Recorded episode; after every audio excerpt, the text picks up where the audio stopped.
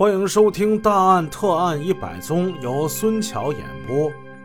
有人认为法医的工作只是解剖、检查死人，呃，这是一个很片面的想法。俗话说，法医是一块砖，哪里需要哪里搬。像局里的各种案情分析研讨、各种比赛，包括值班这些事儿，罗法医都得参加。在有的小说、网文里边，好像法医除了解剖死人以外，其他啥都不会了。这个想法是不对的。就比如说罗法医吧，如果说他跟死人打交道是排在第一位的，那排在第二位的应该就是诊查活人了。诊查活人呢，又称作为活体诊查。活体诊查是根据法律法规受司法机关委托进行的。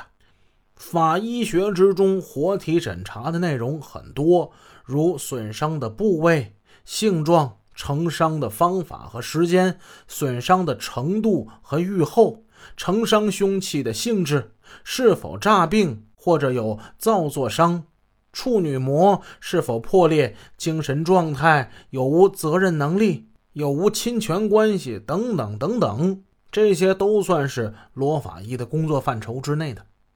咱们今天说一个发生在一九六三年，也就是罗法医被专政之前的案子。这个时候，罗法医相对还年轻一些。这个案子发生在一九六三年的七月十九日，辽宁省安东市某县机关山大队发生了一起重大的案件。这个安东市啊，就是现在的丹东市。丹东，我记得没错的话，应该是一九六五年改名叫丹东，之前呢一直叫安东。所以罗法一去的时候，那时候还叫安东市。安东市地处中国的边境了，鸭绿江的另一边那就是朝鲜了，朝鲜的新一州。咱们这个案子就发生在安东市某县机关山大队。这出了个什么事儿呢？一个妇女队长。被空降的国民党特务用刀给砍伤了。当时的历史背景呢是新中国刚刚成立十来年，老蒋呢还不太服气，不服不忿的，还老想反攻大陆。要说今天跟台湾关系呢相对紧张，远不如当初一九六几年那个时候更紧张。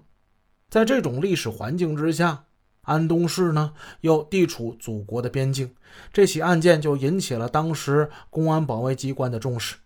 安东在五八年之前呢，它是县，它刚建市没有几年，所以它的法医系统还不算完备。在这种情况之下，辽宁省公安厅急调沈阳市公安局刑警支队罗法医火速赶往安东市。咱们看一看受伤的这个妇女。他是本地的妇女队的队长周某，他今年只有十九岁。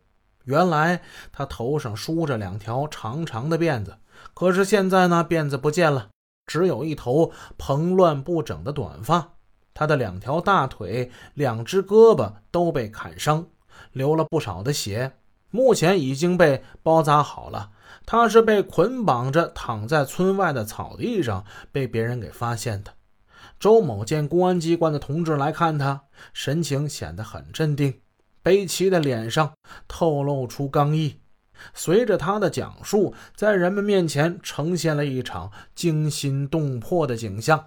他是这么说的：出事那天，周某在村外割草，忽听得天空之中飞来一架飞机，在头上不断的盘旋。没过一会儿，空中张开两个蘑菇状的降落伞，下来两个全副武装的男子。他们发现了周某，气势汹汹的把他给抓住，并用绳子捆住了他的手脚。周某心里明白，这估计是碰到两个国民党的空降特务了。其中一个特务恶狠狠地盯住了周某：“哎，我跟你说啊，这里是军事地区。”你住这儿一定知道不少情况，把你知道的情况给我们提供一点。看来空降特务是掌握一些情况的，因为这附近的确设有一个部队的通讯站。周某言辞拒绝，并痛斥两个特务。另一个特务此时掏出了一把刀，掀起了周某的长辫子，用刀比量着，威胁他说：“你这个辫子倒是不错，一定是留了挺长时间吧？你不说呢，我就把你辫子给你割下来。”老爱胡须，少爱发，两条长辫子可是周某的心爱之物啊！可是怎么能向这些狗特务讲出国家的军事秘密呢？他临危不惧，断然拒绝。只听唰唰，两条辫子迎刃而下，辫子给割下来了。说不说？再不说，我宰了你！特务们凶狠地问他。周某坚决地回答。你们杀吧，杀吧，杀了我也不说。描绘到这儿时，这周某目光坚毅。哎呀，这真是一个坚强不屈的好姑娘啊！就真跟那个老电影里头演的那个很相像。嗯，不错，真勇敢呐。但是公安机关的同志听了周某讲述之后，总觉得什么地方不太对劲儿。除他而外。还有谁看见天空中盘旋的国民党飞机呢？还有谁看见那两个跳伞的人了呢？训练有素的特务会用刀子逼住一个农村姑娘向他索要军事情报。这事儿这听起来有点不太对呢。警方接着问：“那他穿的是什么衣服啊？使用的是什么武器呀？人又跑到哪儿去了？”那两个大的降落伞，那很大呀，是怎么处理的呢？对于这些其实很容易回答的问题，这周某啊开始支支吾吾，有的回答的模棱两可、含糊其辞，有的干脆答不上来。